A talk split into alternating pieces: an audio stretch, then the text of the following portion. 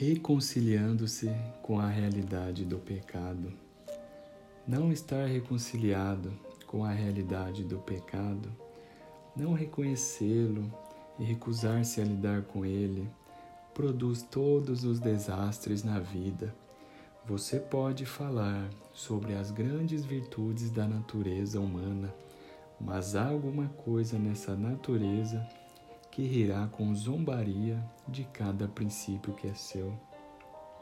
Se você se recusa a concordar com o fato de que existe a maldade e o egoísmo, algo profundamente maligno e errado nos seres humanos, quando o pecado ataca sua vida, em vez de reconhecer essa realidade, você se acomodará e dirá que não adianta combatê-la já levou em consideração esta hora e o poder das trevas, ou você se vê como alguém que não precisa reconhecer qualquer que seja o pecado em seus relacionamentos e amizades? Já cedeu à realidade do pecado? Senão, bem logo cairá numa armadilha e fará concessões a ele.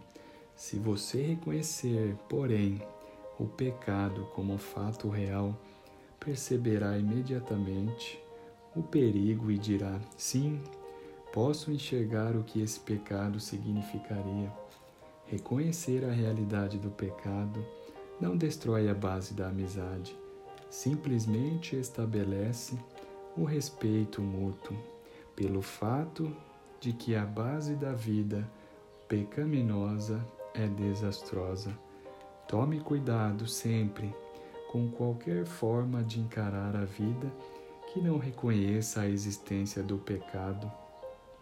Jesus Cristo nunca confiou na natureza humana, mas jamais foi cínico ou desconfiado, porque tinha confiança total no que ele podia fazer por essa natureza.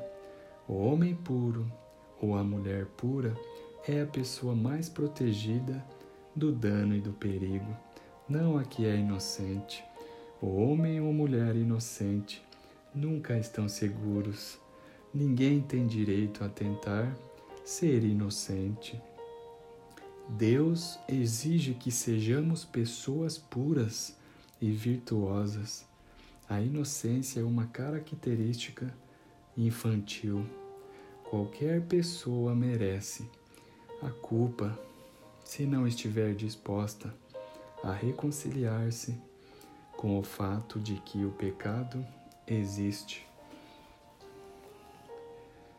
Todos os dias eu estive com vocês no templo e vocês não levantaram a mão contra mim, mas esta é a hora de vocês, quando as trevas reinam.